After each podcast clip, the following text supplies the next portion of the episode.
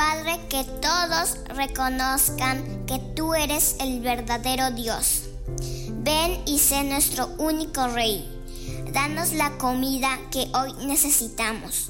Perdona nuestros pecados, como también nosotros perdonamos a todos los que nos hacen mal.